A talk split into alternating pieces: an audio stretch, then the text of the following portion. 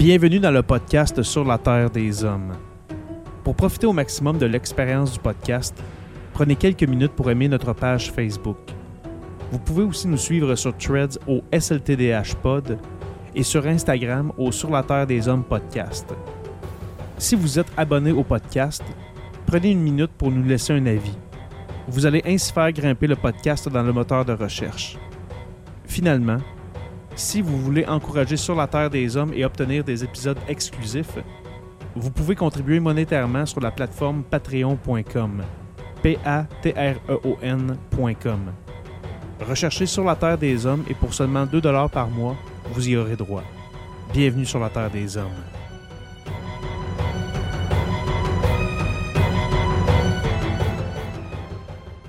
Cet épisode de Sur la Terre des Hommes est présenté par Construction Rivard.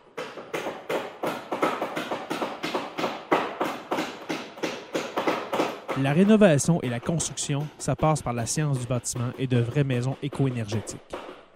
Un des seuls en Abitibi-Témiscamingue qui construit des maisons nouveau climat et Prénet zéro.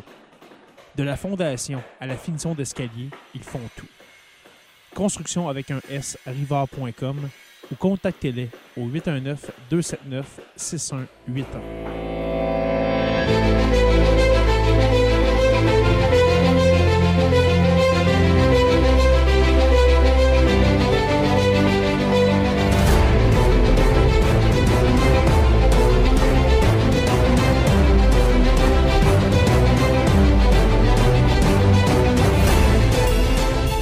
Bonjour à tous et à toutes et bienvenue à cet épisode 282 de Sur la Terre des Hommes.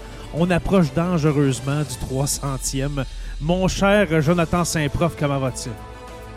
Hey, salut Jay, ça va bien? Je tiens à m'excuser de t'avoir laissé sur un coït interrompu hier et de ne pas m'être emporté pendant l'assemblée syndicale où j'ai décidé de seulement euh, tenir ma langue, fermer ma gueule. De foxer aussi un, de, de foxer un, un, bout, euh, un bout de la réunion, n'est-ce pas?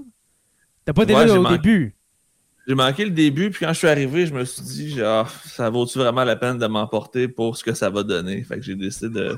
j'ai été mature dans ma décision, parce qu'en temps normal, je me serais. Parce que. Je me serais défoulé, puis c'était pas de la faute à personne qui était là, c'est pas de leur faute si Ben non, hey, ben non. négociée, c'est du gros n'importe quoi. Là, je vais pas me mettre ta cousine à dos en plus. Ben non, hey, c'est vraiment pas de, de leur faute à eux autres. C'est pas eux autres qui, qui négocient, on s'entend. là. C'est pas euh, Mhm. les instances euh, de négociation. Mais non, euh, justement, moi, juste pour l'inside un peu, j'étais sur Messenger, puis j'étais là, ah ouais, Joe, c'est le temps, vas-y, ben emporte-toi.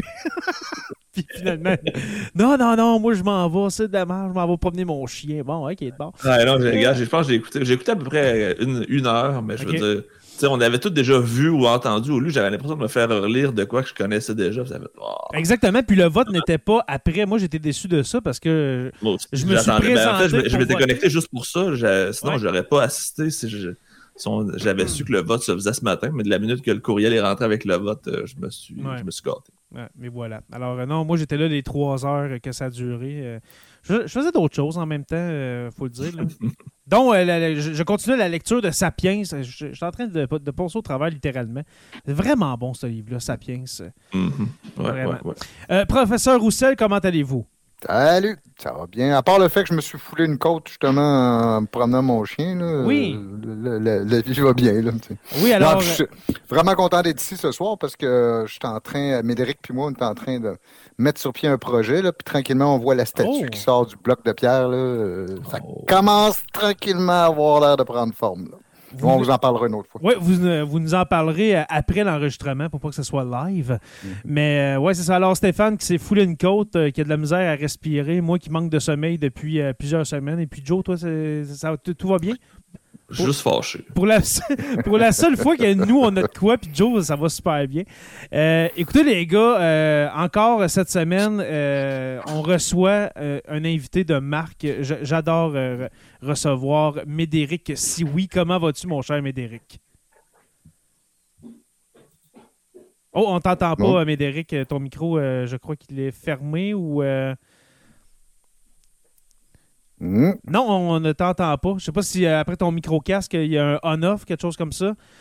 mais euh, on ne t'entend pas malheureusement. Habituellement, c'est moi qui ai ces problèmes-là. C'est oui, bien toujours de mon bord que des problèmes. tantôt, c'est ça qui est bizarre. Oui, ça, on, s'entendait avant de, avant de commencer à enregistrer. Euh, mais euh, alors, Médéric qui regarde ses, paramètres de micro. Tu feras, un, peu de montage, Jay, ça ne paraîtra pas. Ah non, c'est un mm. podcast. Écoute, c'est pas. On n'est pas à Radio Cannes. Euh, on, va, euh, on va faire du temps pendant ce temps-là, pendant que Médéric essaie de. Et, peut-être une chose aussi pour euh, l'auditoire. On avait promis la semaine passée qu'on oui, oui, ferait un, un, épisode sur la vexillologie. La vexillologie, oui. vous allez devoir attendre encore un temps parce que entre la grande paix de 1701 et avec Médéric et la vexillologie, on a privilégié définitivement Médéric. Désolé pour ceux qui, qui étaient prêts à, à discuter vexillologie ce soir. Mais ce n'est que partie remise. Exactement. Puis on, puis on s'est dit que... Oui, là, on, ah, Mais avant, Médéric, excuse-moi, mais avant, euh, juste pour euh, l'épisode qu'on était supposé de faire ce soir, on s'est dit que tant et aussi longtemps qu'on ne sera pas capable de dire le mot, eh bien, on ne fera pas l'épisode. Alors, vexillologie. Oui. C'est ça? Vexillologie. Exactement. Alors, on va se pratiquer, puis quand on va être capable de le plugger deux fois dans, la même phrase, on va faire l'épisode. Médéric, si oui, comment vas-tu? Quoi à vous? Ça va très bien, merci. Quoi? Euh, oui, alors super. Euh, merci, Médéric, d'avoir euh, répondu oui, présent à cet, appel. à ce moment-là, je savais pas que j'étais un backup. non, non, on avait, on avait un backup pour cette Ouais, c'est ça. C'est l'autre sujet qui est backup. On a tassé la vexillologie pour toi. Merci. On, va finir par l'avoir.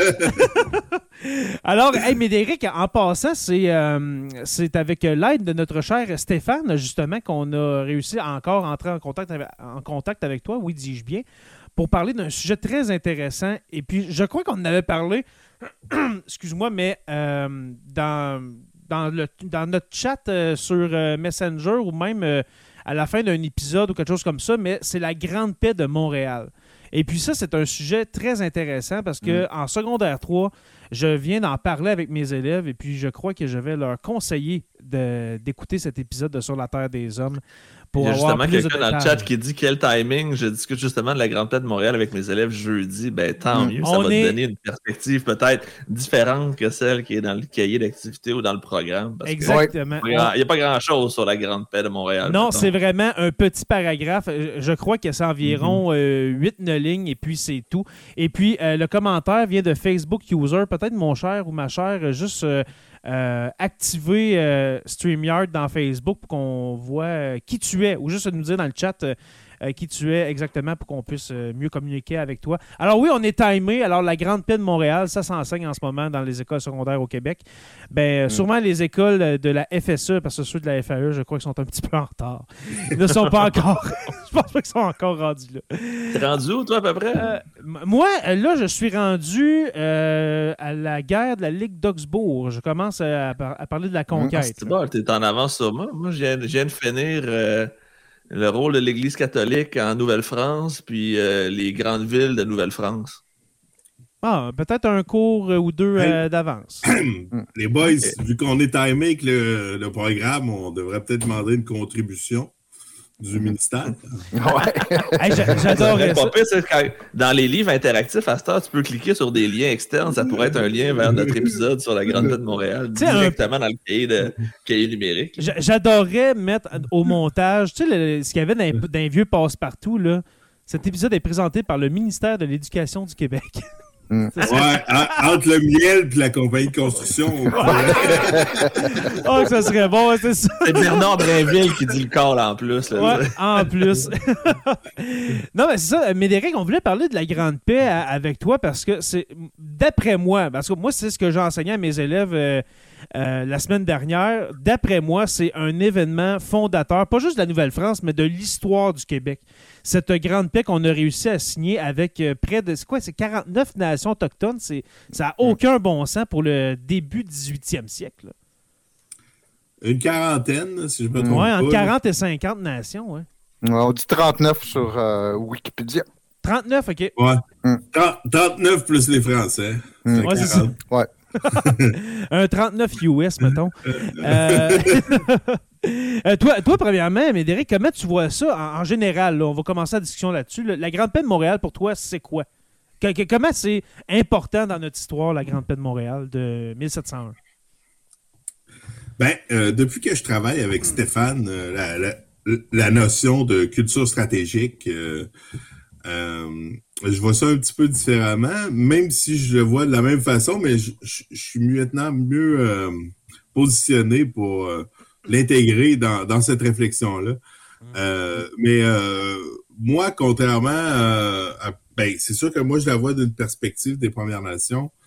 Puis c'est sûr que ça n'a pas la même le, même aftermath, le, le, même, le, même, lien qu'on mmh. soit Canadiens français, euh, aux partisans de la Nouvelle-France, aux Premières Nations, contrairement à ce qu'on peut penser, parce que euh, l'image qui est véhiculée, euh, c'est une image vraiment importante, respectueuse des façons de faire des Premières Nations pour créer l'harmonie, pour favoriser la paix, etc.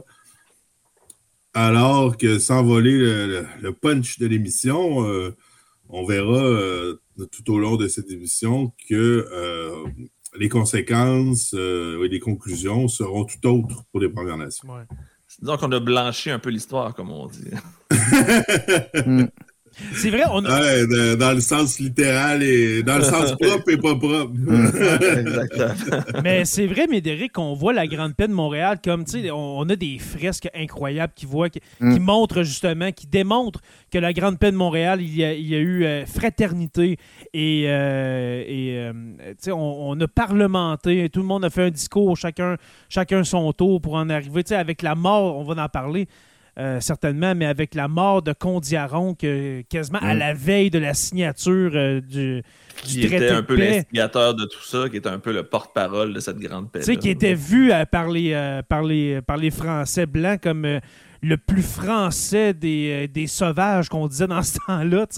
On, on, le voyait vraiment comme, tu sais, c'est bizarre de dire ça avec notre, avec notre culture du 21e siècle, mais tu sais, c'était un des leurs pour les Français, pour les, les, gouverneurs et les grandes instances françaises qu'on dit à Roncle. Ben, pratiquement un, Christ hein, qui va mourir pour la cause. Ouais, c'est ça, ça ressemble à ça. un martyr, c'est un martyr, littéralement. Qui a pogné à la grippe, euh, qui a pogné à la grippe parce qu'il y avait une épidémie à, ce ben, moment-là sur l'île de euh, Montréal. en plus, pour nous, ben, c'est un, un, un Wendat qu'on dit à mm. Roncle. Donc, c'est sûr que dans ma famille, on l'a ben, je, continue à penser que c'est un, très grand homme, mais probablement avec un recul euh, différent aujourd'hui, dans le sens que. Euh, puis ça, je pense que c'est la meilleure leçon qu'on peut donner euh, aux gens. nous, contemporains, on est des très mauvais juges de l'histoire. Hein, parce que mm-hmm. là, on pourrait juger, par exemple, avec les connaissances qu'on a aujourd'hui, les conséquences de la Grande Paix, puis ce qui arrivera par la suite, on pourrait juger les, les intentions et les actes de Condiron en mm. pensant qu'il a fait la mauvaise chose. Mais rappelons-nous, ça, je pense que c'est les gens doivent se rappeler ça, parce que en, histoire, on essaie trop souvent de juger les gens, mais à ce moment-là, il pensait qu'il faisait la meilleure chose pour son peuple.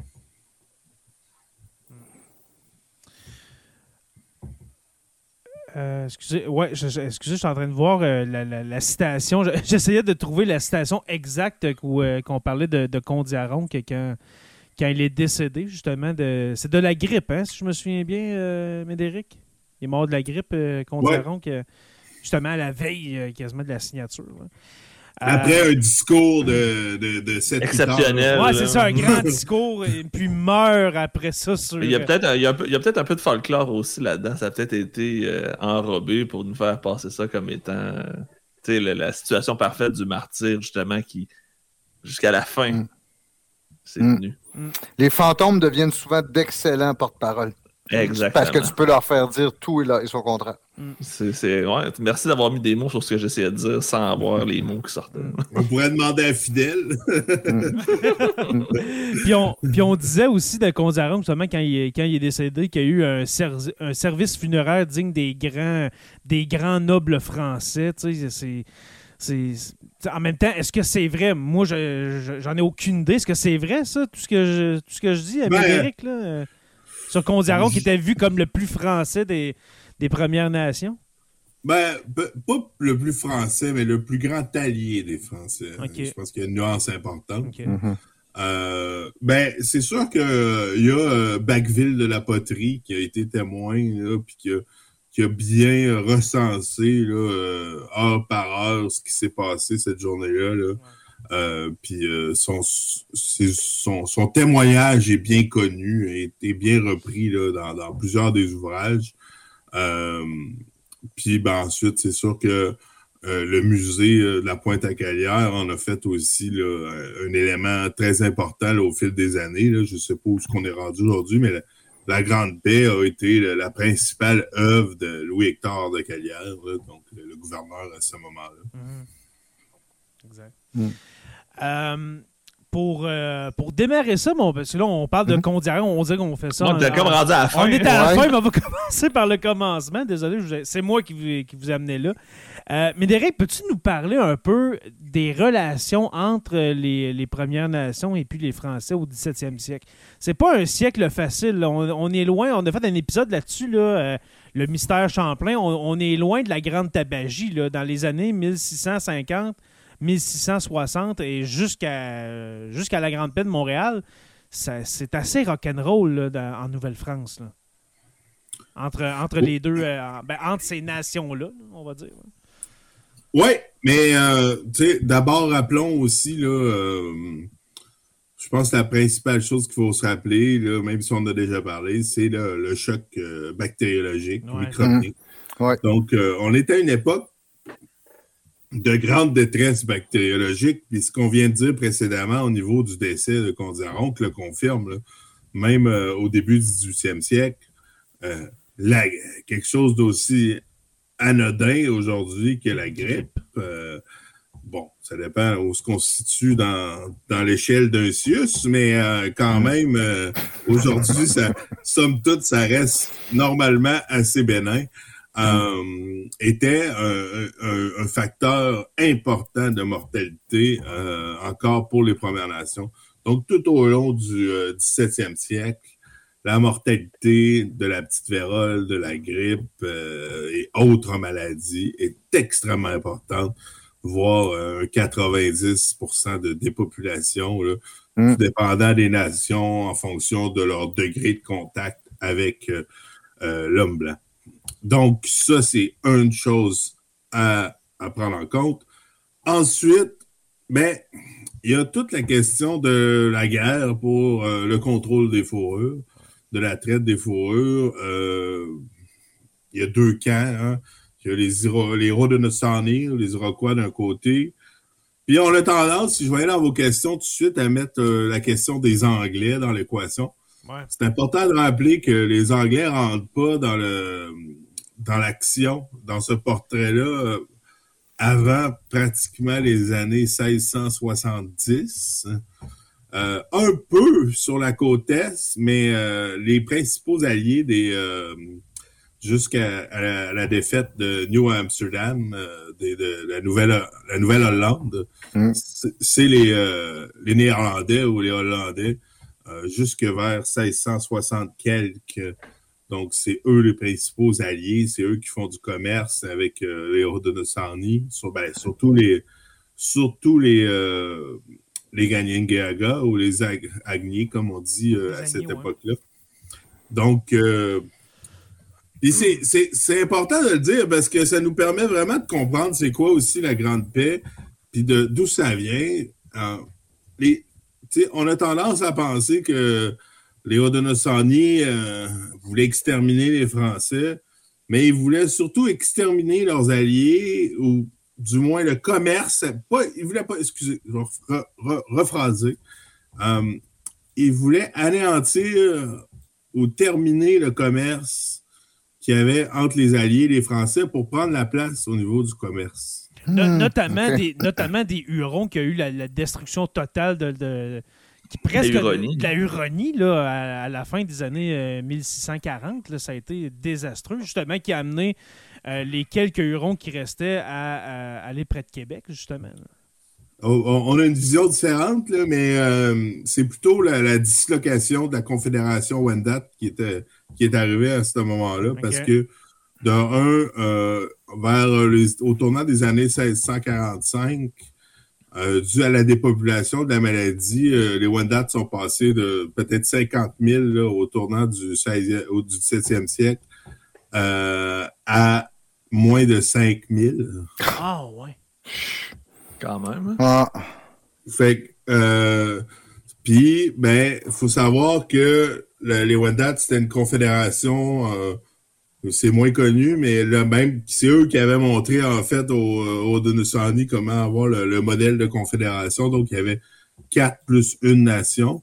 Donc, euh, le christianisme et surtout la dépopulation par les maladies a amené des, des chamboulements sociaux euh, de nature très importante. Hein. Donc, il y avait des, gens qui étaient euh, pro, euh, pro, pro-catholiques, puis d'autres qui étaient pro-traditionnalistes, d'autres qui étaient pro-commerce, d'autres pro-replions-nous dans nos terres. Donc, tout ça a créé le mm. fait qu'il n'y avait pas de, de, cohésion à ce moment-là. Il n'y avait plus d'unité, dans le fond. Hein. Exactement. Puis, tu sais, oui, il y a différentes raisons, mais la principale raison, c'est on, on, est, on est quatre, là. Imaginez-vous qu'il reste une personne sur dix, ça se peut qu'on soit plus là. Hmm. Fait que, tu sais, euh, les aînés sont souvent disparus, la relève est disparue. Euh, donc, tout ça amène euh, un chamboulement social incommensurable. Donc, quand les, les, Haudenosaunee attaquent en 1649, ben oui, il y a des morts. Il y a quelques morts, mais, mais la grande majorité des gens survivent. C'est ce qu'on ne dit pas dans l'histoire, mais la, plupart, la, faction traditionnaliste va plutôt se joindre aux, Haudenosaunee, notamment mm. aux, euh, au Cayuga, au Sénéca et à d'autres nations. Ils vont même garder leur couleur pendant quelques années euh, parce que pour eux, la survie de la tradition et de la culture passe plus par une intégration euh, à l'ennemi. À, l'ennemi, mais qui, est un frère, en fait. Oui, oui, effectivement. C'est pas, pas, exactement la même chose, mais beaucoup plus proche que. Qu'un euh, Français. Qu'un Français, exactement. Excuse-moi, mais. Que j'avais compris. Ah, vas-y. Non, non, non, non, c'est une précision que je veux. C'est que vas-y. Euh, ben, moi, dans le fond, c'était juste parce que de, mémoire, c'est un peu ce qui est arrivé. Dans le fond, tout le monde s'est disloqué puis se sont recollés sur d'autres nations aux alentours. Donc, elle, a disparu en tant que nation, mais les membres se sont peut-être juste regroupés ailleurs euh, sur, sur, le territoire, de ce que je comprends. Exactement. Ça, c'est important parce que quand on dit la destruction des, des, des Wendat, de la Huronie, c'est pas vrai au sens physique. C'est qu'il y a eu une dislocation de ce qui était la Confédération, puis il y a eu un repositionnement euh, des, des, des, gens euh, en fonction de leur allégeance ou de leur, euh, de, de, leur préférence. Juste une, précision pour, pour, pour l'auditoire, puis pour moi aussi, finalement. Quand tu parles des Haudenosaunee, c'est ce, ceux qu'on a longtemps appelés les Mohawks, dans le fond. les, Iroquois. OK, c'est l'ensemble des, des, cinq nations iroquoises. OK, d'accord. Ben, vois-tu, ça valait la peine que je, t'interrompe. Effectivement. Comme euh, Jérémy a montré, là, on voyait les, les cinq nations. Les cinq nations auquel une sixième va se rajouter au 19e siècle, je pense, au 18e siècle. Au ouais, vers 1720, si je me trompe pas. C'est devenu, ça vient devenir la Confédération des six nations. OK, good, merci. Puis, ben, euh, fait dans le fond, ça, c'est la prémisse de base, parce qu'avant ça, euh, l'Alliance euh, fonctionnait, somme toute, assez bien. avec les Wendat en tête, après ça, d'autres nations qui, qui, étaient également intégrées dans l'alliance avec les Français. Mais il faut quand même comprendre que cette alliance-là euh, n'était pas une lune de miel constante. Mm-hmm. il, y a, eu beaucoup d'accros, euh, de remises en question, euh, d'enjeux, de défis et de, et de presque points de rupture, OK? Euh, à, plusieurs moments, parce que ce qu'on a, qu'on a expliqué, là, les différentes factions, ça a existé pratiquement tout au long de, de l'Alliance. que puis d'ailleurs, c'est un peu ça qui va causer une certaine perte, c'est que les Français avaient peur aussi euh, des, des Wendat d'une certaine façon, parce qu'il y, avait peur que la faction euh, non favorable prenne le dessus mm-hmm. et euh, s'allie peut-être avec les Iroquois, avec les Haudenosaunee, ou arrête l'alliance, ou fasse des alliances avec les Anglais ou les mhm. Hollandais. Là, c'est tout le commerce des fourrures qui se serait effondré parce que c'était littéralement eux qui étaient, je veux ben, dire, les intermédiaires entre les différentes nations et les Français. C'était la porte d'entrée, la, la, Huronie, pour après ça descendre vers le sud. C'était les, marchands de fourrures, entre parenthèses. Exactement. Puis, c'est pour ça qu'ils vont refuser systématiquement euh, d'armer d'une façon considérable euh, mhm. avec des, des mousquets. Euh, les, les Wendat, alors que les Hollandais, eux, c'était des. Euh, en foutaient un peu. c'était, eux autres, c'était des vrais commerçants. C'était. Mm-hmm. Back and forth. Il n'y avait pas, de, il avait pas de, d'alliance, il n'y avait pas non plus de loyauté, je pense, eux autres. C'est, t'as, de la, t'as de la fourrure, j'ai des guns. on fait un deal. Mm. Exactement. Puis c'est le, le, moment qui, qui, est quand même important au niveau technologique, c'est l'arrivée massive de Flintstone euh, Musket, là, des, des, des, des, des, mousquets euh, à, pierre de silex, qui, mm-hmm. qui était une, avancée technologique incroyable comparée à la fameuse arquebuse de Champlain pour faire ouais, pouce sur un hypothèse mm-hmm. précédent. Donc, c'était... Mm. Euh, puis beaucoup plus précis, beaucoup plus rapide, beaucoup plus léger, beaucoup plus maniable. Mm. Donc ça, ça a été beaucoup déterminant parce qu'avant ça, l'arquebuse n'était pas nécessairement un avantage compétitif vraiment important, à part la première fois, euh, comme on en a parlé l'autre fois, à cause du bruit et de l'effet surprise. Mais ça, mm. ça donne une chance. Après ça, c'est fini. Mm. Exact. Oui, puis l'arquebuse, en fait, c'est son système d'armement. Quand il s'agit de l'allumer, d'enflammer la poudre, c'est là que ça devient extrêmement compliqué, puis c'est long. Euh, ben, alors que le mousquet, tu peux tirer jusqu'à trois coups par minute. C'est 45 secondes pour euh, recharger une, euh, une, arquebuse, me semble. Le temps de, mettre la poudre, mettre ta balle, aller à côté de ça. Oui, c'est aussi l'allumer. C'est l'allumer qui est problématique aussi parce qu'il faut que tu aies une mèche allumée que tu vas, tu vas déposer dans ton euh, dans, dans l'œil du, du baril. Ben, du, j'ai oublié le nom, là, la chambre d'explosion.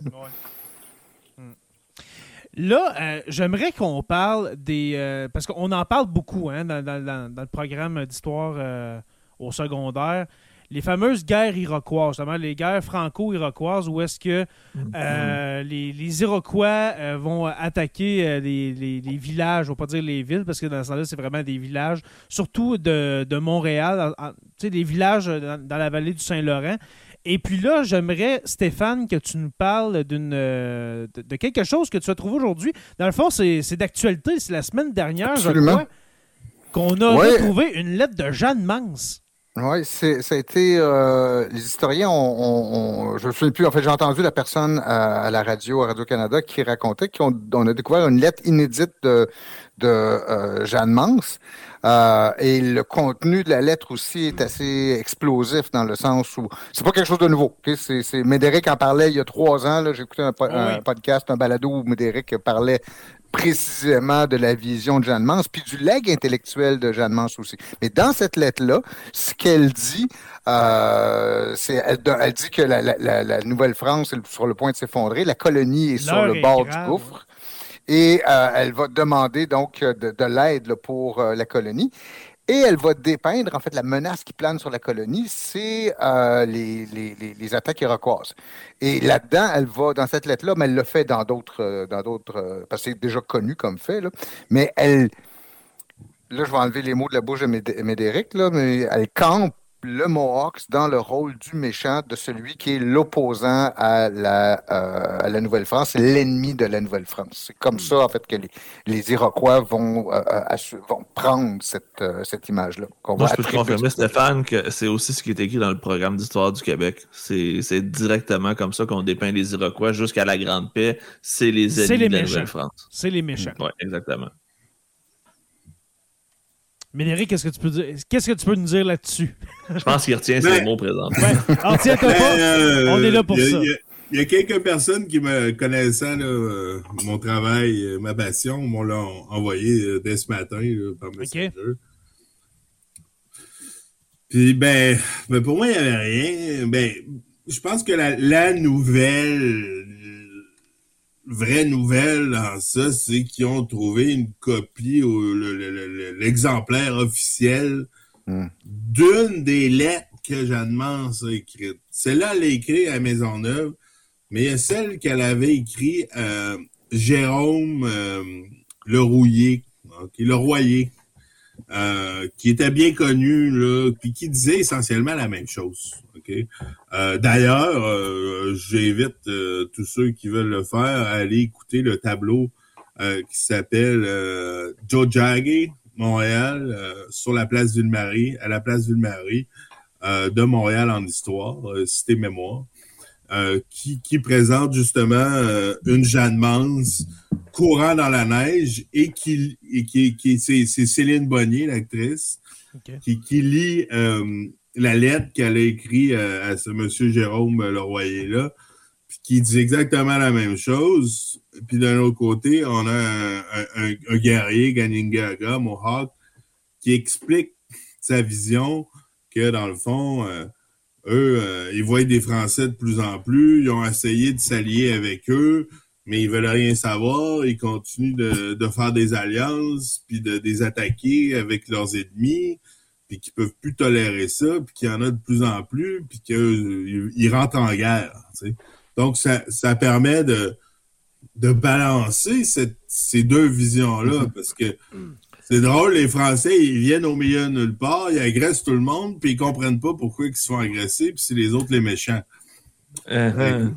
Mais une question, euh, Médéric, est-ce que ça est-ce que ça aurait pas été payant au début de la colonie de la Nouvelle-France de, de, de, faire cette espèce de paix-là en disant écoutez, pour nous, là, pour les Français, ce qui serait vraiment avantageux, c'est que vous fassiez la paix entre vous pour qu'on fasse tout ensemble partie de ce commerce des fourrures-là. Essayez de faire la paix entre les, les, les Algonquiens, les Iroquois pour dire OK, on passe ça sur des nouvelles bases, let's go, on avance ensemble. Ou bien c'était juste impossible au début du 17e euh, siècle. Ben, je pense que c'était impossible. Rappelons-nous que Québec, c'est 12-14 euh, bonhommes là, dans un petit fort en bois. Euh, alors que tu as 50 000 Wendat, puis 30 000 Odonosani, puis euh, quinzaine de mille Anishinaabe, Algonquin, et, j'en passe. Donc, leur influence, autre que d'acheter de la fourrure puis d'échanger quelques puis, ce qui est, ce qui est intéressant de, de, comprendre aussi, euh, on va aller rapidement là-dessus, mais euh, à ce moment-là, les réseaux de traite, par exemple, les Wendat utilisaient peu les objets qu'ils acquéraient euh, aux Français, mais ils les réinvestissaient dans les, mm-hmm. dans les réseaux subséquents de traite pour obtenir plus de choses. Fait que c'est pas une une question d'adaptation et d'acculturation, mais plutôt une utilisation d'optimisation de, leur propre réseau et euh, l'augmentation de, leur capacité de traite. Donc, euh, euh, en ce sens, l'influence restait, je pense, très faible à, à, ce niveau-là. Mais, comme on l'a dit, à mesure que la dépopulation se produit, qu'il y a un petit peu de, d'évangélisation, puis qu'il y a beaucoup de guerres, ben, rendu au tournant du 18e siècle, quand on va avoir la Grande Paix, les nations sont épuisées, sont fatiguées, dépopulées, donc les conditions ne sont pas les mêmes en 1701 qu'en 1608. Est-ce qu'en 1701, il y a plus de, de, de Canadiens, de colons français que de Premières Nations sur le territoire de la Nouvelle-France, mettons? Si on dit qu'il y a 90% pas encore, non? Non, pas encore. Pas encore. OK. Non, parce que je sais pas, là, tu es peut-être meilleur que moi, là, mais les Français euh, doivent pas être plus que. 40 000 environ. En 1701, tant que ça, oui. Euh, mais... Moi, j'aurais tendance à dire moins que ça, là, mais. Euh... J'allais voir pour euh, pas dire. Euh, Jean Talon, on, on, attribue toujours les populations à l'intendance de Jean Talon qui aurait fait grossir la population. Parce qu'en 1760, on parle de 70 000. Puis je pense que 60 ans à cette époque-là, avec la population qui commençait, l'immigration, la naissance. 16 000. 16 000, Au, tournant des années 1700, ouais. C'est vrai parce que le 60 000, c'est ce que j'entendais au moment de la conquête. À la fin, oui. Hmm. Alors 16 000.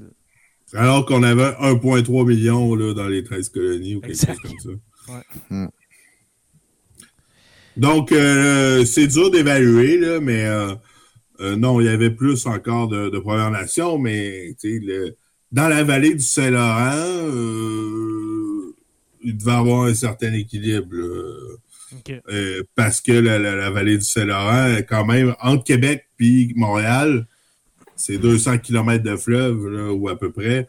Euh, dans cette partie-là, il y avait une présence importante euh, française. OK. Puis, une question que je t'ai envoyée, c'est à quel moment qu'on a décidé du côté, du côté français de se dire on serait temps là, pour faire la paix, pour réunir toutes les nations, puis faire le, justement enclencher le projet de la Grande Paix de Montréal. Est-ce qu'on parle d'années, de mois? Est-ce que l'influence du régiment Carignan-Salière arrivé de France a aussi un impact dans tout ça? C'est sûr que ça a eu un impact, hein, parce que, ben, rappelons-nous quand même, euh, on, a tendance à encenser beaucoup le régiment Carignan-Salière, mais la première année, euh, Il y en a le tiers qui sont morts dans le bois, on s'entend. Puis euh, ils n'ont jamais vu un, un, haut de Nosani. Non, non, ils sont morts pour euh, rien de, faim et de froid. Puis ils n'ont pas écouté leur guide. Mm. la deuxième année, ils vont, ils vont même pas réussir à, approcher. Ils vont juste en virer. Bon, la deuxième année, ils réussiront pas non plus à, à faire des combats, mais ils vont trouver les villages, puis ils vont brûler les récoltes, les maisons longues, etc. Puis ensuite, il va y avoir une paix qui va être signée. Euh, puis cette paix-là, ça, c'est intéressant quand même parce qu'on oublie souvent aussi cette partie-là, mais euh, il y a beaucoup de, de, de Wendat qui sont maintenant intégrés euh, dans les villages et les communautés euh, au Donosani. Puis, il y a aussi des jésuites qui ont commencé à faire un ouvrage évangélique. Puis il ne faut pas oublier que les Haudenosaunee aussi ont été victimes des maladies, mais, mais ont pu euh, naturaliser puis incorporer beaucoup de gens, ce qui a moins affecté leur nombre, mais en même temps, euh, euh, si on regarde, on voit encore aujourd'hui, ou on pourrait demander aux Français aujourd'hui, je ne partirai pas de débat, mais à un moment donné, quand on naturalise à à grand niveau, euh, il y a des enjeux de, culture dominante. Hein. Mm-hmm. Donc, euh, il va y avoir une réception plus importante euh, probablement au, message des, évangéliques. Puis, il y a les, ceux qui sont convertis vont retourner vers le nord de leur territoire, c'est-à-dire qu'ils vont créer les, les trois missions qu'on connaît, là, Saint-Régis, euh, Saut. Euh, voyons. Saut Récollet? Saut, ouais, où est Kanawagé aujourd'hui, là. Saut, Saint-Louis. Mm. Puis au cas, un peu plus tard. donc, c'est que ça, ça, ça crée un schisme aussi chez les Odonosani. Donc, mm. à partir de ce moment-là, il y a des Iroquois Haudenosaunee alliés des Français et catholiques, puis il y a les Haudenosaunee de la, la Ligue iroquoise traditionnaliste. Hmm. C'est important de, le souligner. C'est peu connu. Ben, c'est assez connu, mais c'est peu véhiculé, disons. Euh, donc, ça, c'est ça qui crée aussi la, la, la, possibilité peut-être de euh, faire une paix plus durable. Mais avant d'arriver à la paix de 1701, il y a beaucoup d'événements tragiques qui vont se produire, dont on, on nommait l'entrée de jeu, euh, le, massacre de la Chine, euh, puis le massacre de, de l'autre, la prairie, qui sont des événements malheureux, mais qui sont toujours rapportés juste d'un côté, alors que de l'autre côté, que ce soit précédemment le, le gouverneur euh, Frontenac et ensuite le gouverneur de, Denonville qui vont aller attaquer, brûler, incendier, capturer, envoyer sur les galères de nombreux euh, Haudenosaunee.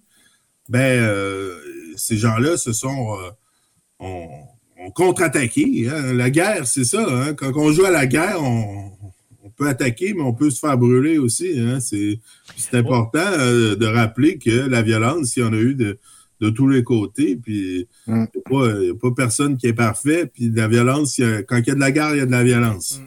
Frontenac, dans le fond, va être rappelé en France. On va envoyer Denonville. Et puis, à la mort de, de Denonville, on va dire à Frontenac retourne-y, s'il te plaît. Mm. Ouais, mais là, Frontenac est, un peu vieux. Puis, euh, ouais, rendu genre quasiment 65-70 ans, quelque chose de même. Là. Et il est porté sur une couche là, dans, dans, d'un combat. Là, une, une litière. Oui, exactement. Il est dans sa litière. ah, ce cher Frontenac, il aurait répondu par la bouche de ses canons. Mm. Euh, Mais, euh, oui, fait que c'est ça. C'est le portrait. Fait qu'il y a de la guerre des deux côtés. Et tout le monde est un peu fatigué parce que c'est difficile de tout le temps être en guerre. Euh, autant pour les, les Français qui craignent l'Iroquois derrière chaque arbre, que pour euh, les différentes nations de Nosonic, euh, se faire brûler sa récolte puis euh, son village, c'est pas le fun non plus. Même si les taux de mortalité sont pas importants, à part une, courte période, comme Mme Jademans l'a dit, puis ceux qui ça intéresse aussi. Johnny Dickinson, un historien important du, Canada, de McGill, si je ne me trompe pas, avait fait des, des calculs démographique de l'importance des massacres, euh, ben, des, des, morts dus euh, aux, guerres iroquoises. Puis lui, ce qui arrive en conclusion, puis ça fait très longtemps que c'est connu, c'est qu'il y a peut-être deux ou trois années où ce que ça a été euh, sur le point de mettre en péril de façon significative. Parce que sinon, c'est quelques pourcents de, de mortalité. Là, hmm. Puis, tu sais, il faut se à Québec, il n'y en a pas là, de mortalité. Puis à cette époque-là, c'est Québec la principale ville. C'est pas Montréal. Ben, principal hameau. Mais Montréal, Montréal, c'est que Montréal n'est pas protégé comme Québec, là. Faut dire ça. Puis, euh, Québec, la ville est loin, là. Tandis que Montréal est à l'entrée, est à côté du territoire euh, iroquois. Exactement. En tant que Montréalais, je suis pas d'accord, là, mais encore, je juste remonter par les gens de Québec. C'est quoi, c'est remonter la rivière Richelieu puis tu arrives à Montréal, chose de même? Là, là c'est un ben gars oui, du La, la rivière Richelieu, c'était l'autoroute des, euh, des Ganingaga. traditionnellement, c'était leur voie aussi pour aller sur le Saint-Laurent parce que mm. on pense que le Saint-Laurent n'était pas occupé parce qu'il n'y avait pas beaucoup de monde, mais c'était des territoires de chasse, c'était des territoires de pêche, c'était des territoires euh, comme d'échange. Je vais te demander aussi, Médéric, parce que là, on est à une époque, on est, on, est au tournant du, euh, du 18e siècle, on s'entend, fin année 1100, début, début 1700. Euh, Comment on réussit à rejoindre, c'est quoi, 39 nations?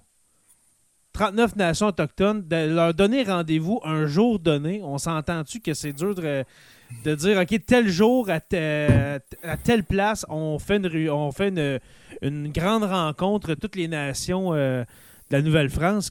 Est-ce que tu sais comment ça s'est passé, les invitations? Comment je dis ça de même, mais comment ça a été fait, des invitations pour, euh, pour participer à, cet événement-là? Ben, euh, avant de répondre à cette question-là, je pense que c'est important de, parler de Kondiaronk. Vous vouliez en parler. Oui. Parce que mm va être une personne très influente. Puis, ben, il faut se rappeler aussi c'est qui dit C'est un. C'est un, un, un Wendat, descendant Wendat. Il y en a qui disent c'est un, un Wyandat, moitié de Wendat. Donc, ben bref, c'est un, un Wendat qui, qui est né en 1649, OK, au moment où il y a la dislocation de la Huronie. Euh, puis, il faut se rappeler aussi que les Wendat, à cette époque-là, c'est euh, la langue de la lingua franca, comme ils disent. Donc, c'est la langue du mm. commerce. C'est les, les, les, grands diplomates de, de l'Amérique du mm. Nord-Est. Donc, ils ont des relations avec à peu près toutes les nations. Sauf, ben, ils ont des relations plus houleuses, si on veut, avec les Haudenosaunee, mais c'est les seuls avec lesquels ils n'ont pas vraiment de, de relations diplomatiques, officielles euh, et, euh, et amicales. Donc, donc euh, quand, quand naît, il naît en pleine, dans les moments les plus tumultueux, en plein chaos, dans plein chaos, etc. Puis aujourd'hui, on associe Kondiaronk à un être de paix, mais toute sa vie, Kondiaronk va être un des plus féroces guerriers que la Terre aura jamais porté. Gengis Khan Vendetta. Oh oui, effectivement, une très belle analogie. Mm.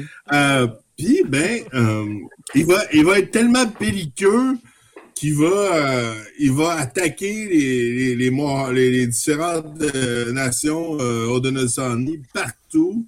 Euh, quand les Français, ils veulent pas y aller, ils traitent de, excusez-moi, c'est des expressions qui sont rapportées de l'époque, mais de, de couillons, de femmelettes, d'hommes efféminés. puis il est vraiment pas content. C'est vraiment fois, Rambo, là. Ah oui, quand ils veulent pas y aller, il va tout seul. Puis écoute, tout le monde, tout, le monde en... Tout le monde en a peur. c'est, le plus grand guerrier. Il ne veut jamais arrêter.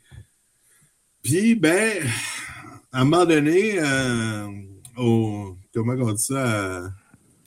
Au, sunset, euh, au, à l'aube, c'est ça quand le collègue, le collègue se couche? Non. Euh, au crépuscule. Quand le soleil se couche. Ouais, au crépuscule de sa vie, euh, et il se laisse tenter par la paix. Hmm. Mais c'était pas. Euh, c'était pas euh, Gandhi, là, toute sa vie. Au contraire, c'était plus Genghis Khan. Mais, à un moment donné, il, est rendu, puis, je me suis battu toute ma vie. J'ai cherché vengeance toute ma vie. Je suis fatigué, mes gens meurent, les gens partout meurent.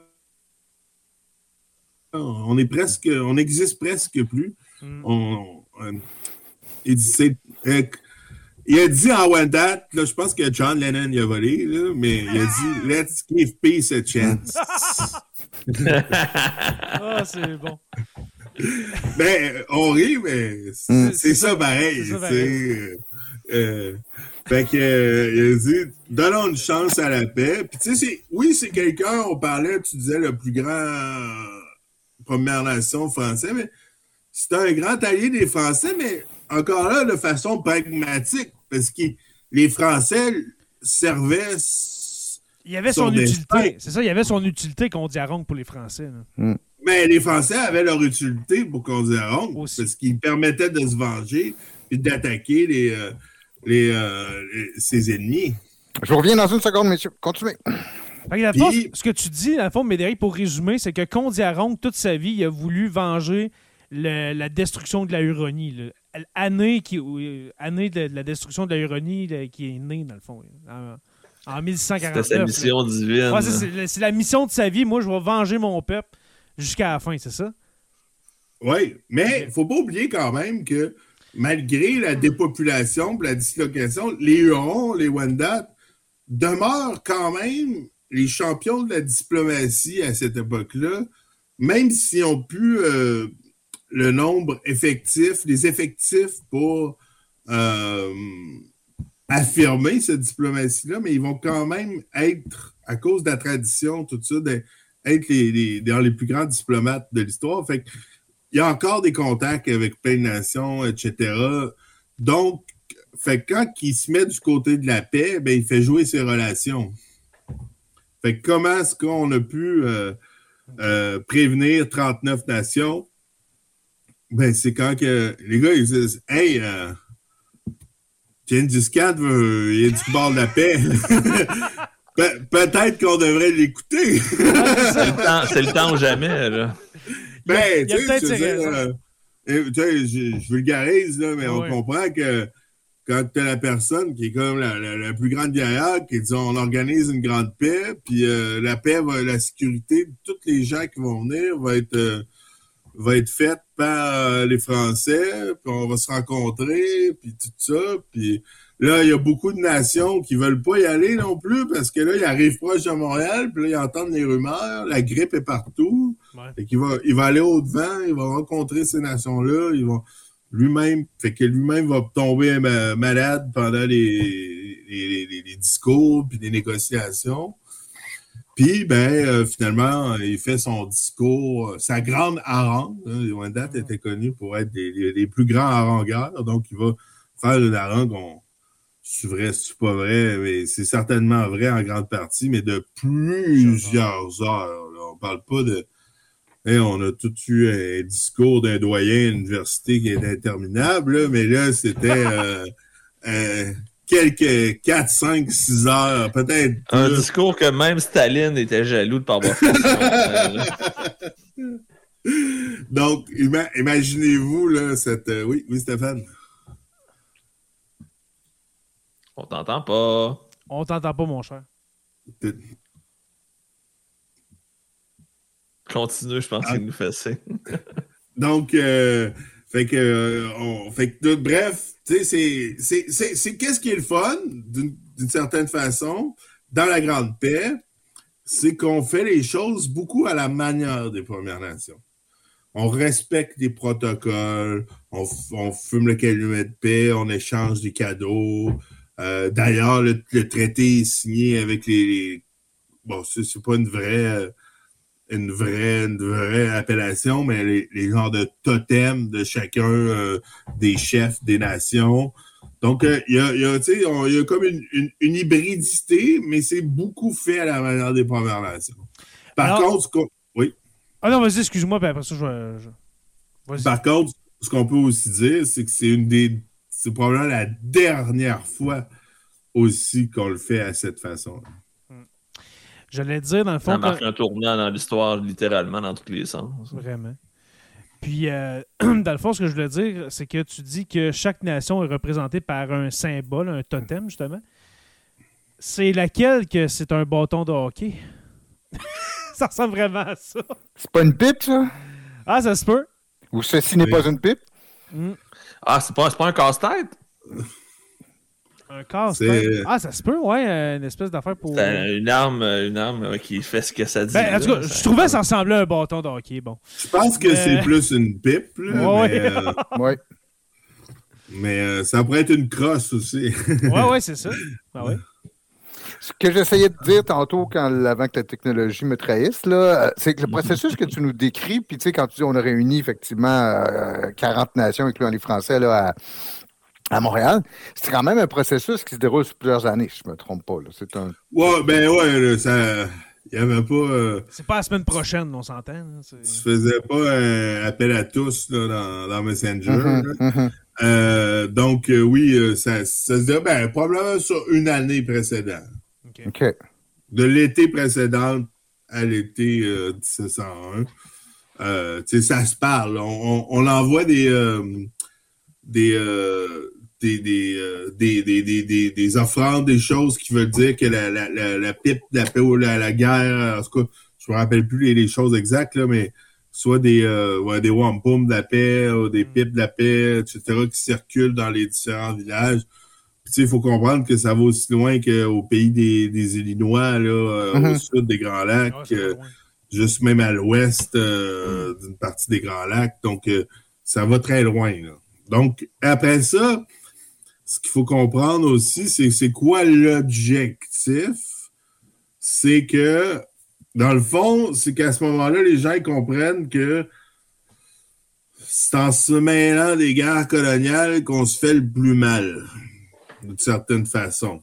Fait que euh, le tour de passe-passe du gouverneur de la, Calière, euh, euh, de Calière, c'est qu'il va, dans le fond, proposer que les Premières Nations ne se mêlent plus des conflits coloniaux. C'est ça. Hmm. Entre les Français et les Anglais à venir. Exactement. Puis tu sais, ça visait beaucoup. Euh, mais rappelons-nous que c'est pas toutes les nations euh, Haudenosaunee qui ont signé la, Grande Paix de Montréal. Si je me trompe pas, euh, les, les euh, la signent pas. Est-ce que c'est par peur, justement, que qu'il y ait des prochains conflits coloniaux euh, qu'on ne veut pas que justement les, cinq nations iroquoises s'en mêlent? C'est-tu par peur, justement, que ça pourrait anéantir la Nouvelle-France si les, cinq nations sont avec les Anglais, ça, ça, vient arriver, dans le fond? Oui, mais euh, moi, je pense que c'est beaucoup plus pour euh,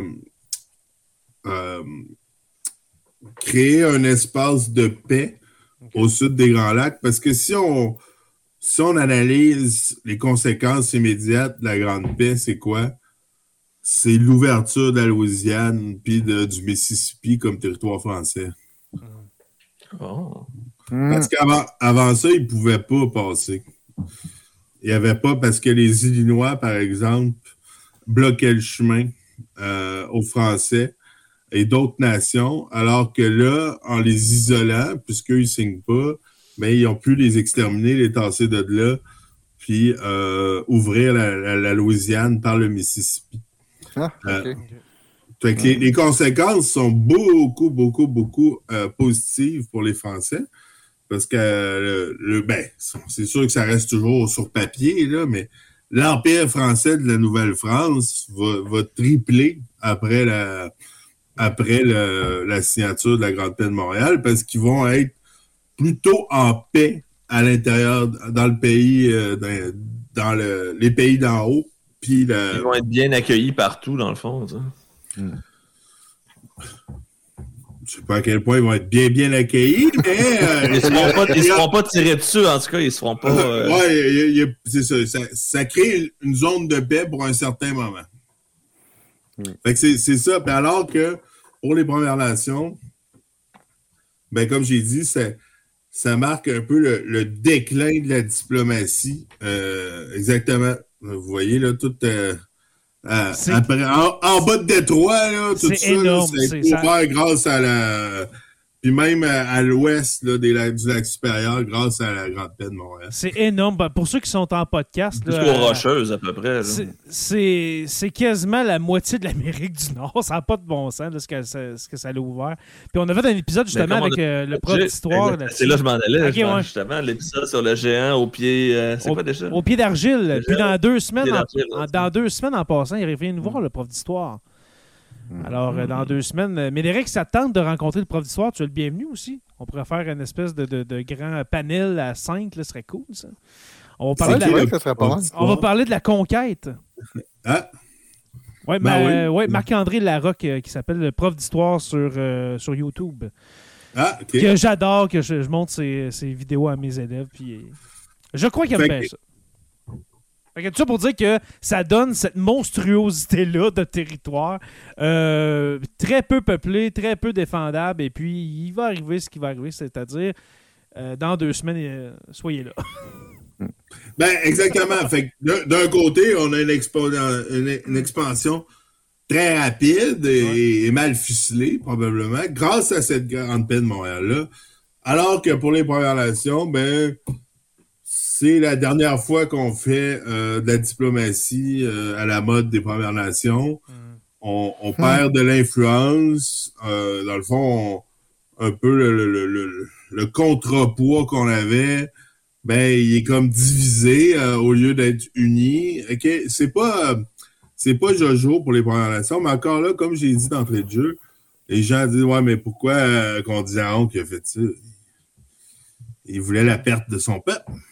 Mais non, qu'on dit, oh, comme on dit, laissons une chance à la paix.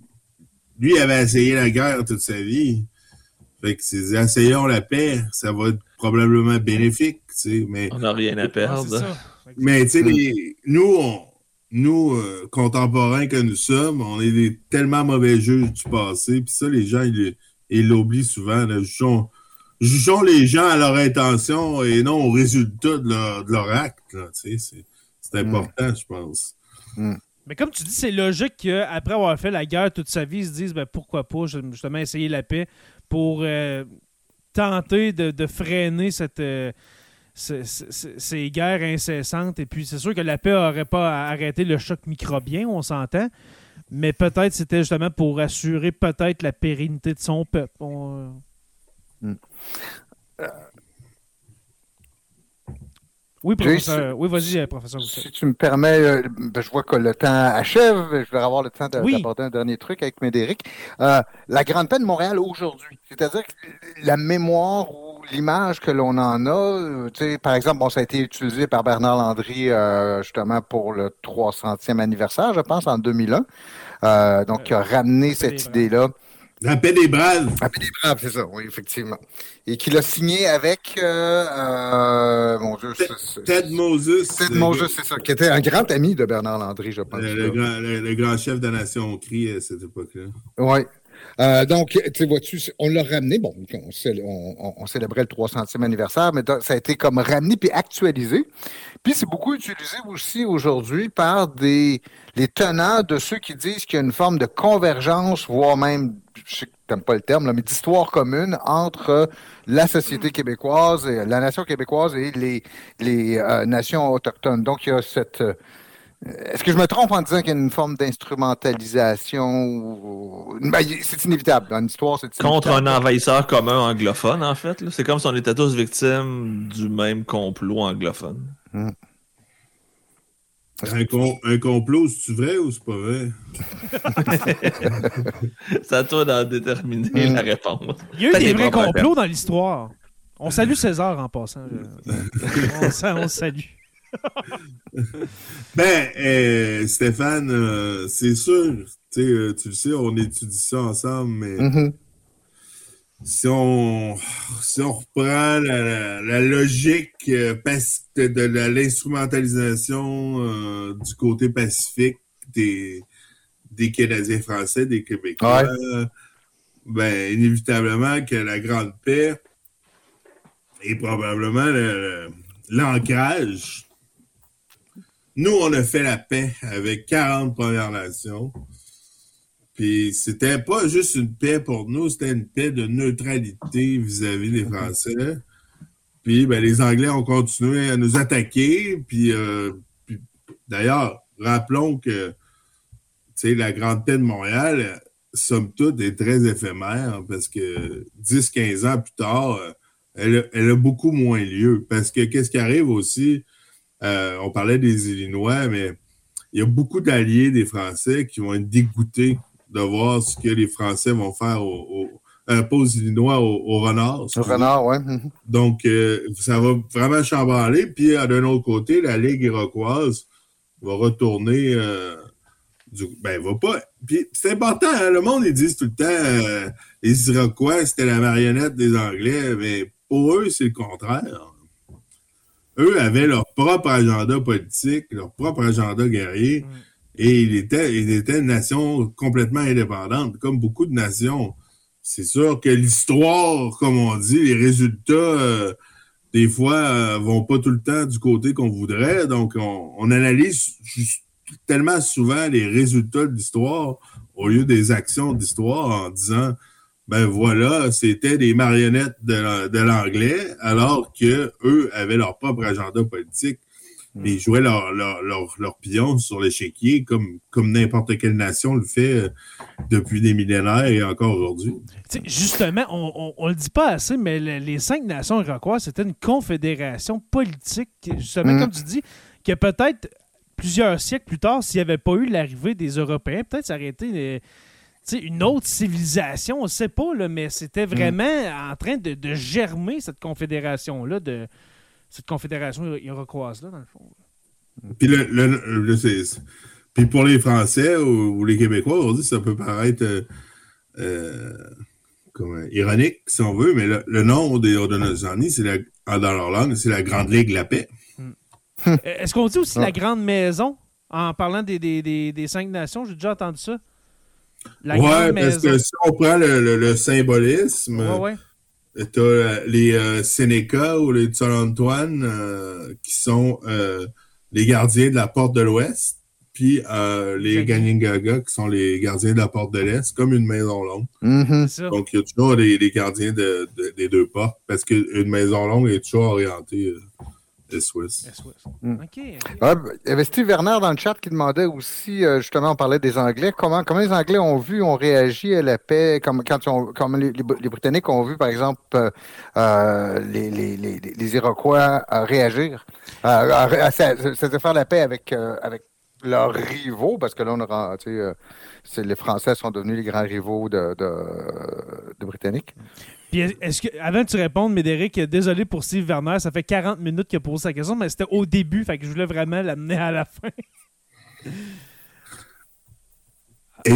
c'est une bonne question. Euh, je pense que faut comprendre, euh, moi, en tout cas, de, peut-être vous êtes meilleur que moi aussi là, dans les guerres euh, coloniales, comme tu entendais Joe dire euh, qui était dans la guerre de la Ligue d'Osbourg.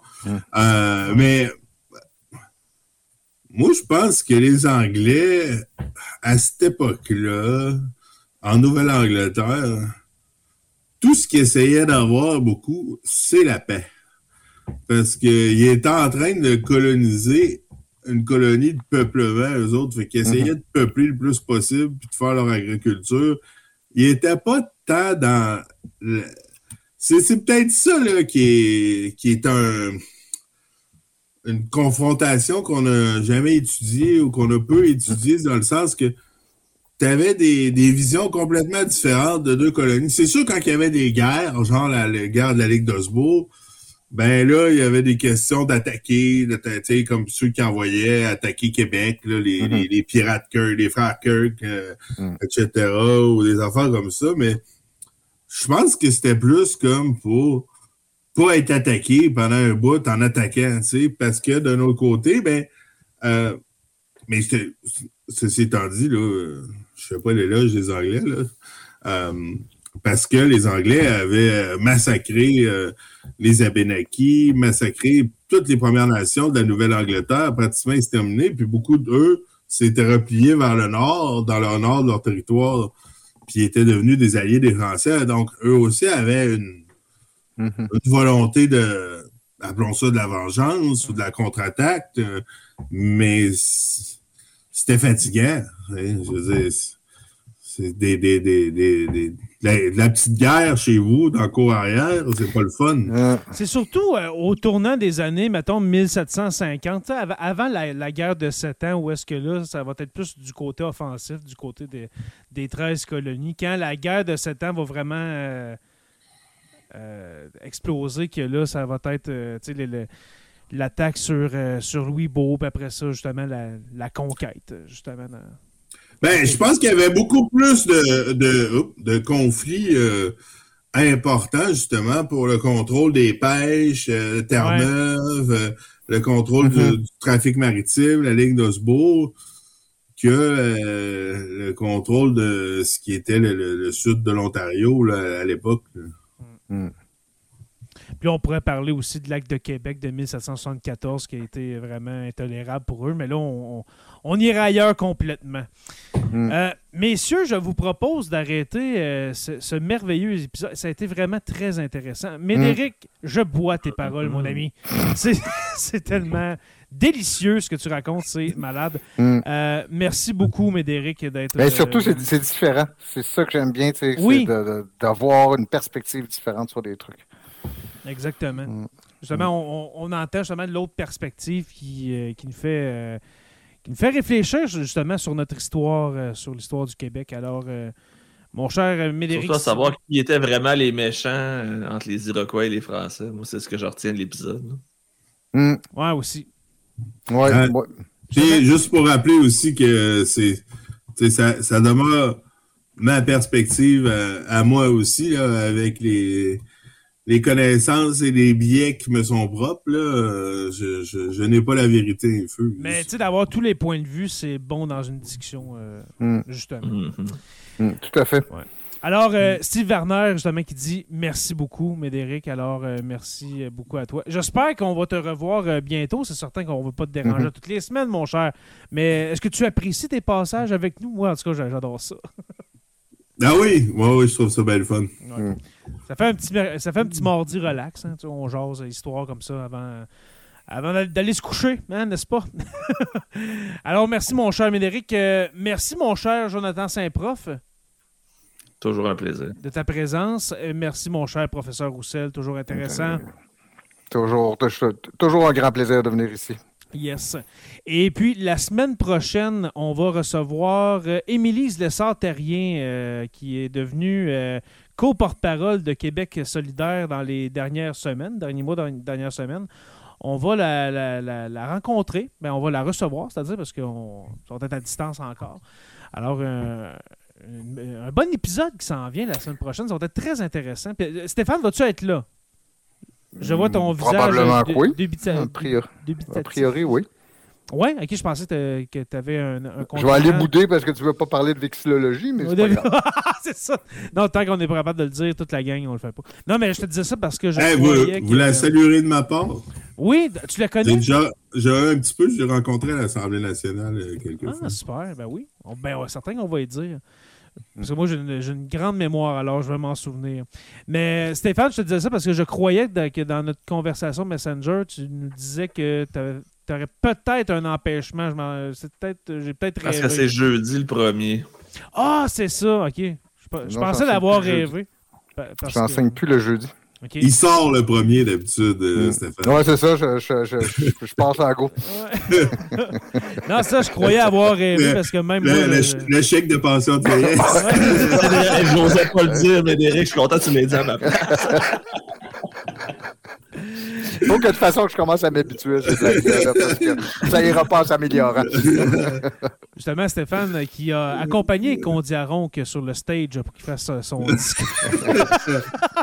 Steve Werner qui dit bien plus intéressant que ma rencontre de syndicat sur l'entente qui a commencé à 17h. Alors, euh, Steve qui. Euh, qui est à sa réunion de syndicats euh, à distance en même temps, qui nous, qui nous regarde. Voilà. Mm. Alors, euh, on te salue, Steve. Salutations, Steve. Yes, alors, euh, merci à vous, messieurs. Encore merci, Médéric.